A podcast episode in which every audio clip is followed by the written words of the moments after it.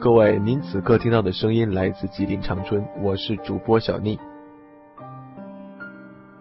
这周你过得好吗？相信很多人其实过得并不是很好，因为大家都知道，四月十四号早上七点四十九分，青海省玉树县发生七点一级的地震，目前已经造成了四百多人的死亡，上万人受伤，并且这个数字还在上升。地震作为最大的天灾又一次的降临，看到这个消息，心里总觉得有一些隐隐作痛。汶川大地震造成的伤害才刚刚过去，我们也刚刚抚平我们脆弱的心，可是地震又降临在玉树这个地方。在电视画面当中，我们能够看到玉树是一个很穷的西部地区，而且地震是无情的。我们能够看到的是一片片房屋的倒塌和一片片的瓦砾。此时此刻，什么千言万语都是没有用的，只能为我们可爱的玉树人民默默的祈福。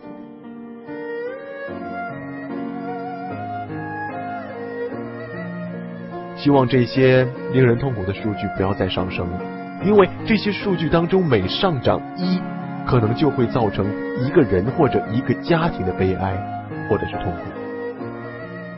我们只能希望好人一生平安。希望玉树人民能够坚韧不拔的去面对这场灾难。最后，小逆希望生者坚强，逝者安息。让我们一起为玉树人民祈福。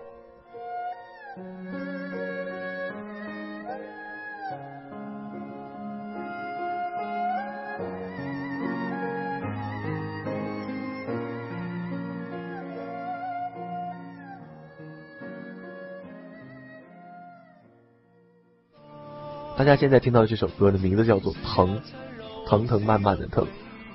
这也是我的一个希望，希望玉树的人民能够像这些枝枝蔓蔓一样，坚韧不拔的往上爬，能够坚韧不拔的去面对这些困难，面对这些灾难。玉树加油，玉树人民加油。当我们转过脸看太阳缓缓升，鸽子依然落在屋脊。却不是从前的那只。抬起头，已过了离年纪，看枝桠满天的那颗，曾经是喃喃的绿。那么多的枝枝蔓蔓，遮挡住的是那些往昔。接着另一个往昔，那么长的缠绕，缠绕住的是那些回忆。接着另一个回忆，继续卖力的生长吧，离参天还很远呢。继续飞快的发芽吧，要遮天蔽日还要许久呢。继续卖力的生长吧，这刚刚才开始呢。飞快的发芽吧，用枝桠缠绕往昔的回忆，慢慢数。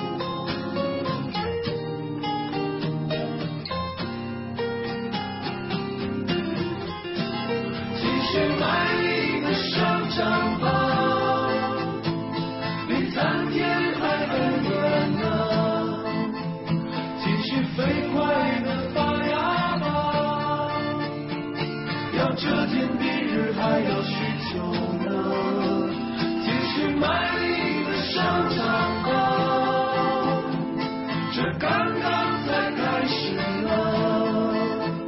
继续飞快的发芽吧，用。枝桠缠绕往昔的回忆，慢慢数。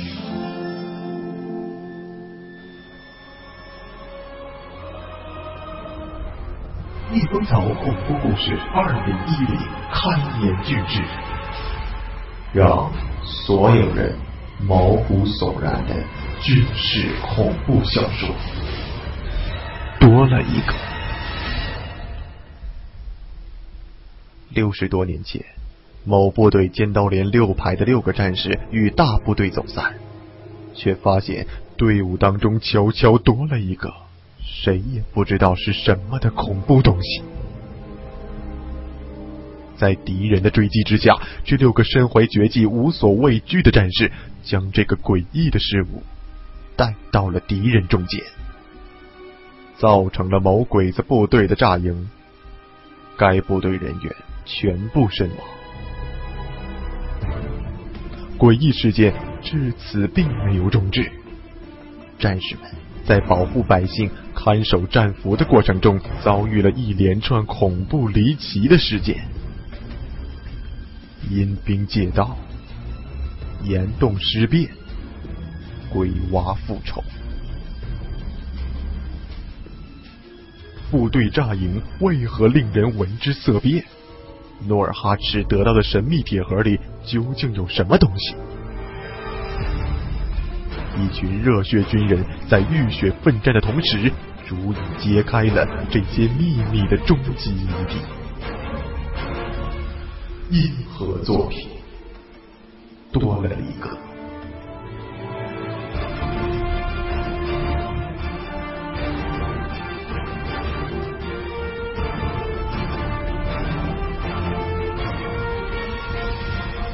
在你我的身边，不知道什么时候就会多了一个。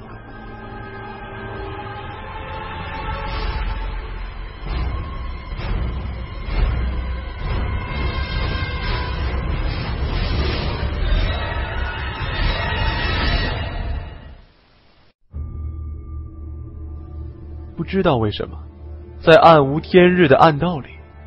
我虽然用手里的枪指着王强，嘴里骂着王强，心里却始终对他恨不起来。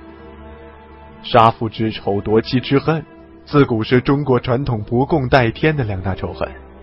何况王强老婆死的时候还是一尸两命。也许几年来，王强一直努力把那个叫绣花的女人当成背叛自己的弟妹，把腹中的孩子。当成自己的侄子，以此来减轻自己心中的痛苦和愧疚。也许就在这种半模糊半清醒的状态下存活着，不停的用对鬼子的打击来减轻自己的仇恨。而今天，真相忽然揭开，原来死去的那个，最终还是心里只有自己的女人。女人腹中死去的孩子，最终还是自己的亲骨肉。痛苦和仇恨忽然成倍的增加，即使王强这样的汉子，也被活生生的压垮了起码的道德准则。尤其是在这种伸手不见五指的邪恶而原始的黑暗里，不知道底下究竟能不能走出的惶恐，不知道以后还有没有机会见到升起的太阳。促使王强做出了那样的举动。换了我是王强，我也不敢确定自己究竟会怎么做。但我不是王强，李存壮不是。现在拿着枪指着自己亲生哥哥头的王刚更不是。尤其是王刚，我第一次感觉到这个白净而腼腆的年轻人心中究竟蕴藏着多大的能量。我想他其实心中也曾经深深的。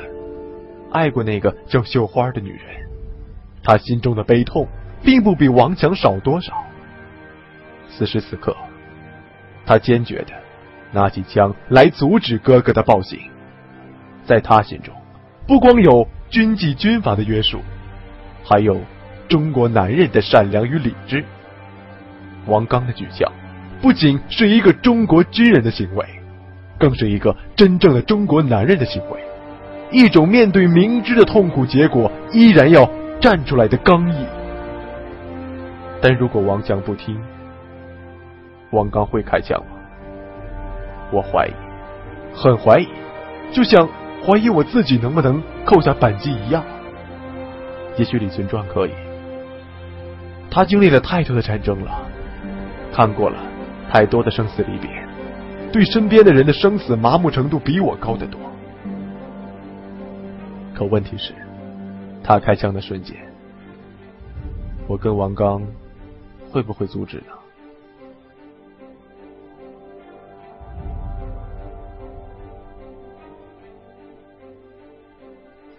我想一切很快都会有答案了，因为王强发狂了。黑暗的洞穴里，我似乎都能看到他眼睛里血丝的红光。王强怒吼道：“好啊，你居然站在他们那边！你忘了，当年你从山沟里摔下去，是我跟绣花从荆棘堆里滚下去把你抬上来的。你知道那天我在绣花身上……”挑了多少根刺出来吗？一千多根，一千多根，你知道吗？绣花是扎着一千多根刺儿，在身上和我一步一步从山脚下把你抬回山腰子屋里的，你忘了吗？你，王刚的声音已经带哭腔了。哥，我没忘，别说了，你先把人放下。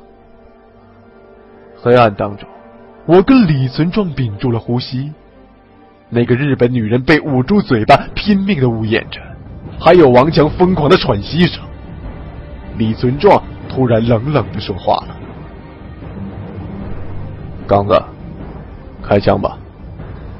王强已经疯了，他不再是你哥了，他现在只是一个畜生。”王强怒吼：“李有子！”你他妈闭嘴！你跳什么跳？再说老子一枪毙了你！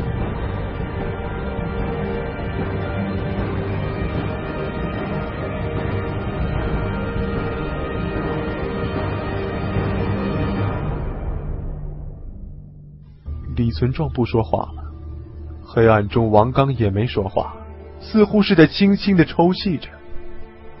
王强语气缓了缓：“算了，刚子。”哥不碰这个女人了，哥现在杀了她，算给你嫂子报仇。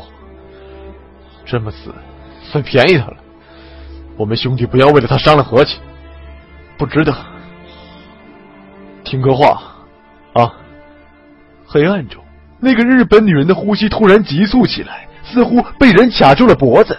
我大惊，突然叫道：“住手！”同时，还有王刚带着哭腔、坚定的声音：“哥，你快放手吧，不然我真开枪了。”那个女人呼吸一缓，王强吼了起来：“你们他妈全都疯了吗？日本人糟蹋我们中国女人，杀我们中国男人，是爷们儿的打仗不玩日本娘们，不杀日本男人，算给中国人报仇吗？那还打什么仗？”都给日本人跪下算了，刚子，你开枪，有种你现在就开枪，让你哥听个响，让你哥听听，弟弟的子弹打进哥哥脑袋什么声音？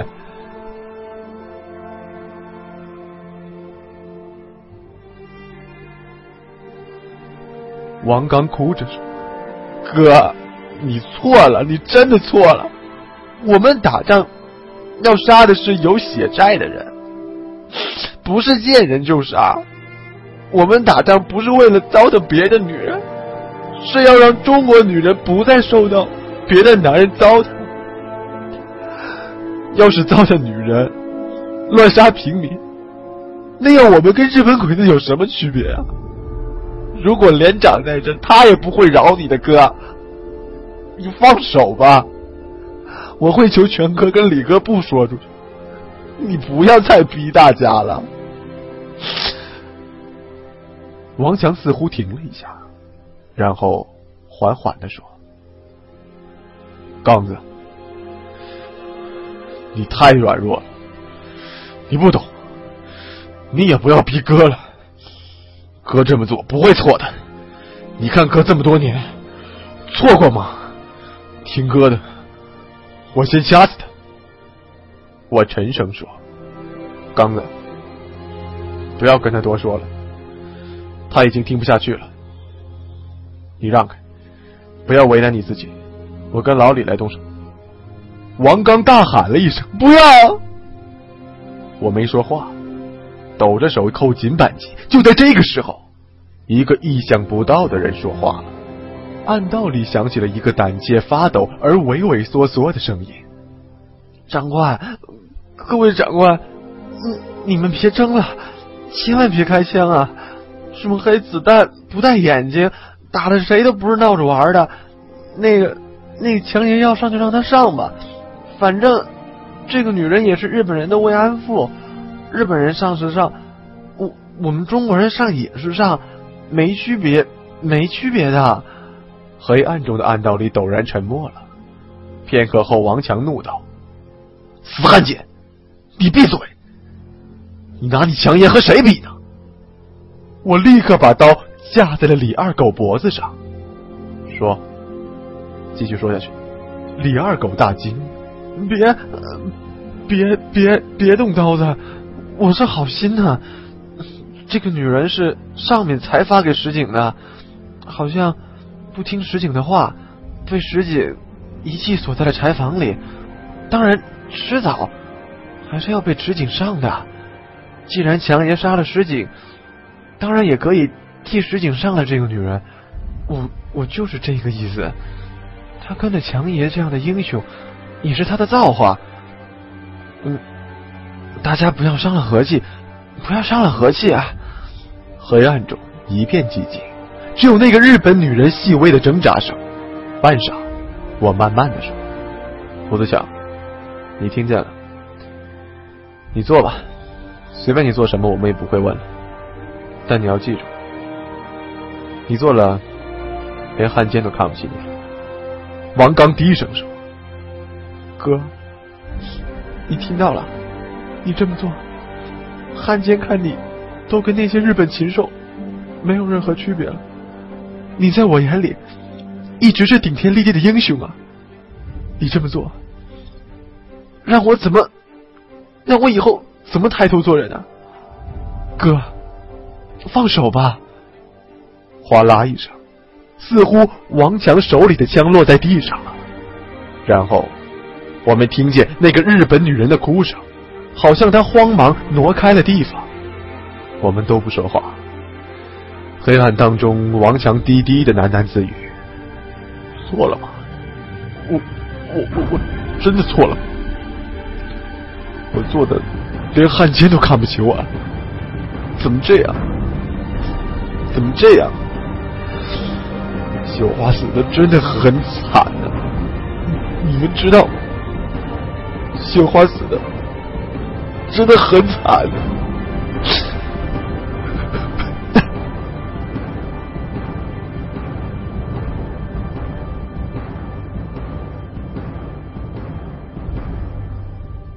王强哭了起来，李存壮再一次划亮了一根火柴，亮光中我看见王刚拉过那个日本女人，王强的枪掉在地上，人缩在暗道的一角，头埋在土里，哭得跟孩子一样伤心。我借着火柴光爬过去，抬起了王刚的枪，挎在肩上，低声说：“大家继续走吧，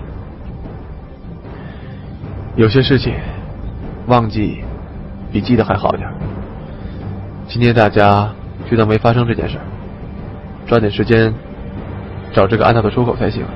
这个刚才你压的那个日本人呢？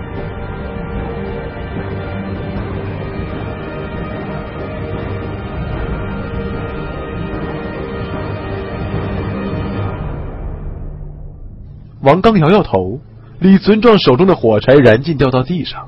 我们继续往前爬行。王刚低声说：“本来我倒是看着那个日本鬼子兵一路爬的，后来远远的听见你们闹出了动静，我急着过来，那个家伙又听不懂人话，我一急就一枪砸晕了他。这么黑，也不知道去哪去找了。”我苦笑：“哼，那就让他听天由命吧。”王刚嗯了一声。黑暗当中，我问李村庄。那个小女孩呢？不是进洞也跟着你的吗？李村壮说：“进洞后被那个女人抱走了，底下也不知道去哪儿了。那个女人带着我们进的洞，应该熟悉暗道，比跟我们一起安全。”我没吭声。看来李存壮不知道我们遇见那女孩尸体的事情，我也不说话。王刚跟那个日本女人在前面，我跟李二狗在中间，李存壮伺候，王强应该在最后面。也没走多久，突然黑暗中，前面的王刚跟那个日本女人发生一声惊呼，像是被什么东西拖着往前快速滑了出去。我大吃一惊，一下撑起身体扑了上去，正好抓住了一只脚，应该是那个日本女人的脚。因为王刚的呼声迅速离我们远去，像是被什么东西拖着直奔。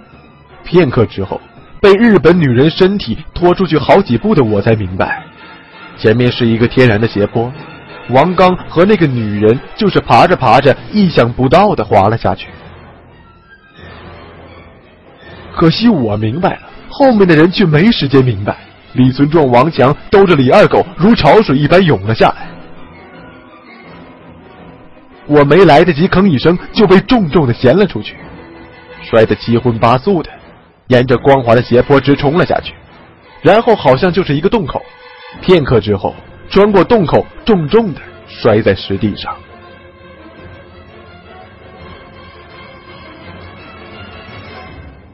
接着，上面滚下来几个人，一个人正好压在我身上，巨大的冲击力顿时让我喘不过气来。眼前直冒金星，我闷哼一声，等到喘过气来，只听见李二狗惶恐地说：“长官，长官，你你没事吧？”接着是连里人七嘴八舌的声音：“怎么回事？这又是哪里？”四周一片黑暗，我明显听到无数的回音，心里一动，慢慢抬头直腰，果然上面一直没有碰壁，最后完全站了起来。手臂伸直了，还是摸不到上面。最后索性跳了一下，还是摸不到顶。我深吸了一口气，大家都站起来吧，这里看来不矮，不会再让妖受罪了。李存壮，你划根火柴，看看到底到哪里了。李存壮停了半会儿，我说开了，不是我小气，火柴盒里一共还有两根火柴，用完了，我烟都没得抽了。别老打我主意，你们自己没火吗？我气着说：“废话，我跟刚子都不抽烟，随身会带火吗？”强子，你真上火呢？一阵稀稀簌簌的声音之后，没了。我追问了一句：“怎么会？”王强没好气儿的回答：“刚才你们来的时候，我脱了裤子，穿起来的时候丢了。”我咧咧嘴，没多说。李存壮没再吱声，嗤的一声着了火柴。红光一闪，看到的情景都把我们惊呆了。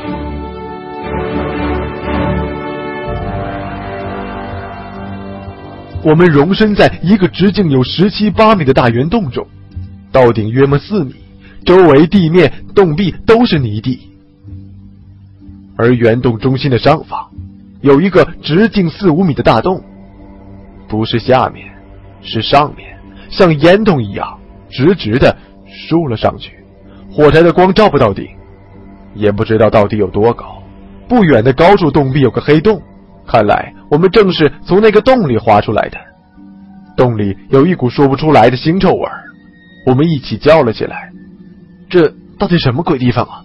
还没说完，突然那个日本女人惊叫了一声，连滚带爬的围成一圈，站在洞中间，向上面那个大圆孔看着我们，靠拢了过来，嘴里拼命的叫喊着。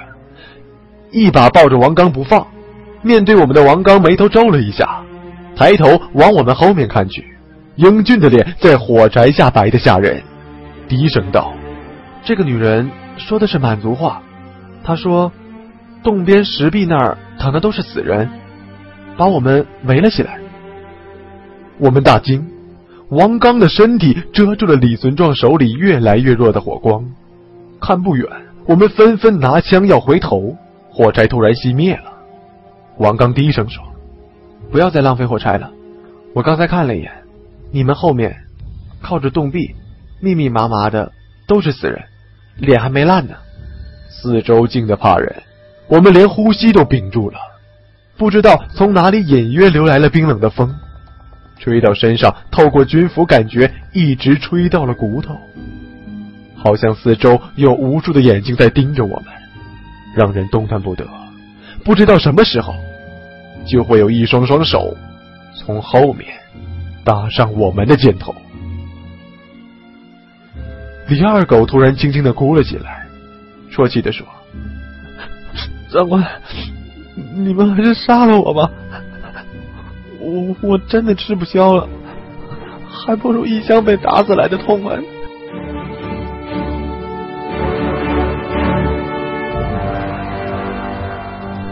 要不，求求你们再点根火柴。这越黑，我我越害怕。”我没理他，对李存壮说：“老李，保护好最后一根火柴，千万不能乱点。也许我们能不能出去，就看这根火柴了。”不远处，李存壮嗯了一声，我一惊：“老李，你跑那么远干嘛呀？大家都围起来，朝我这围起来，快点！个人抓住旁边的一个人的手，围成一个圈子，就像我们当年在淮安那场小仗一样，围紧了面对洞壁。黑暗中。”大家按着我的声音迅速围了过来，谁的手伸了过来，我一把抓住；谁的手又伸了过来，我换了一只手抓住。手心里的手都冰凉的吓人，让人有点毛毛的，不知道是死人的还是活人的。我听动静差不多了，我咳嗽了两声。从我开始，每个人沿右手开始报自己的名字，明白没有？别让不干净的东西掺在我们里面。我左手握住的手轻轻抖了一下，然后右边传来了李存壮的声音：“李存壮。”接下来的是小的李二狗，然后是瓮声瓮气的王强。李二狗啊的一声，接着听王强骂道：“手逃什么逃？想去刚子说的死人堆里喂死人去？”接下来是王刚的声音：“我王刚，右边是那个女人，女人旁边的是全哥你吗？”我心想。难怪皮肤比较细，原来是那个日本女人的手。那个女人右边是我没错。这么说，大家都围好了，先别松手，都坐下，坐紧了。大家来商量商量，昨天到现在究竟遇见了什么鬼事情？看有没有办法从这鬼地方出去。个人拉着对方的手，纷纷坐下。我想连里的弟兄应该明白我的意思，不但怕外鬼。更怕内鬼就在我们六个人中间，尤其是李二狗，跟那个日本女人和我们不熟悉，这样紧紧的抓住彼此的手，内鬼不管是谁，想做怪也做不了。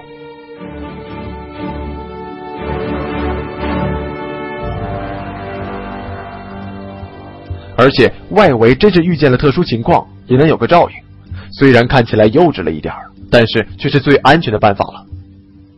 当然，不安全也没有办法。大家坐好之后，似乎都在等我开枪。我摇摇头，不知道从哪里说开始才好。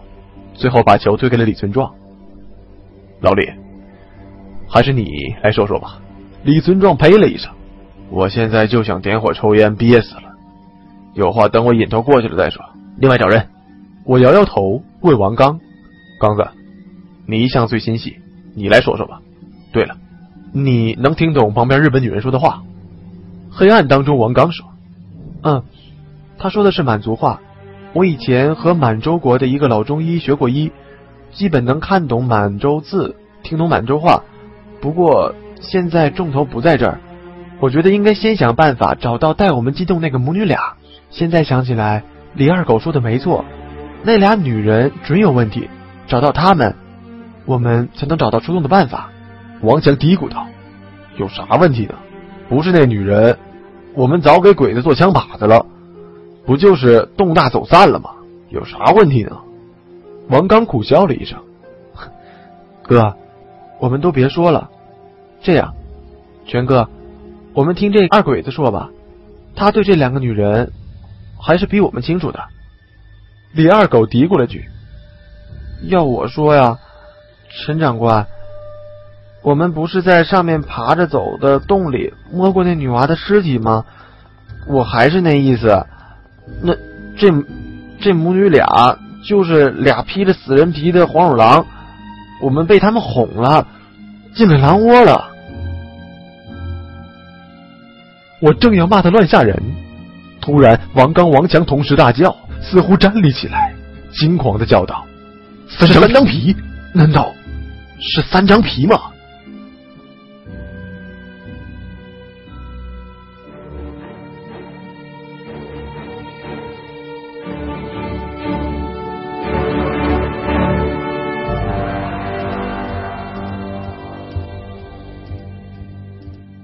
刚才大家听到的呢，就是《逆风草恐怖故事之多了一个》的第十五集。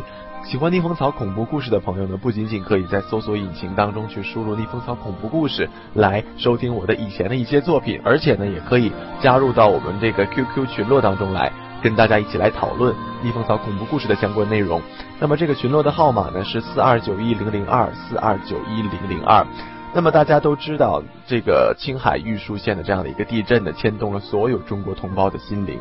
那么在荒芜和废墟面前，我们虽然说没有在灾区，但是我们仍旧和灾区的人民一起守望相助。让我们一起手拉手，共同帮助灾区人民重建好他们的家园，向灾区受难的同胞表示哀悼。同时呢，也向赈灾的各行各业的这样的一些朋友呢，表示深深的敬意吧。现在大家听到的这首歌呢，就是由王九平作词、舒楠作曲、成龙演唱的《生死不离》。那么这首歌呢，应该是在呃当年汶川大地震的时候非常呃让大家传唱的一首歌，因为它的旋律都深深打动了英雄的中国人民。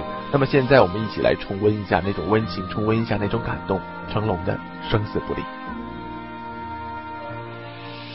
生死不离。你的梦落在哪里？想着生活继续，天空失去了美丽，你却等待梦在明天站起。你的呼喊刻在我的血液里，生死不离，我数秒等你的消息。相信生命不息，与你祈祷一起呼吸。我看不到你，却牵挂在心里。你的目光是我全部的意义。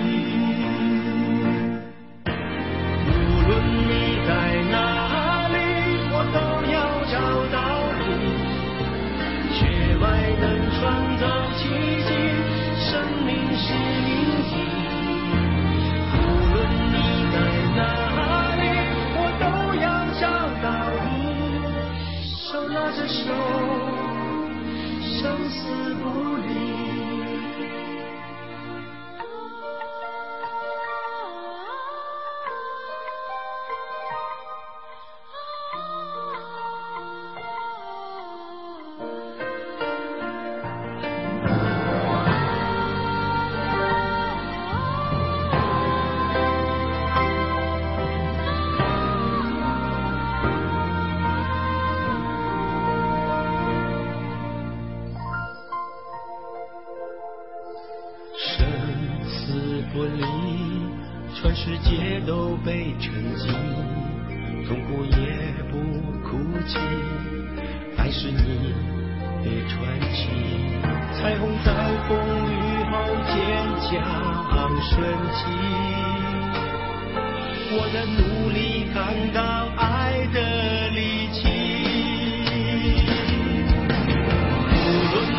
time.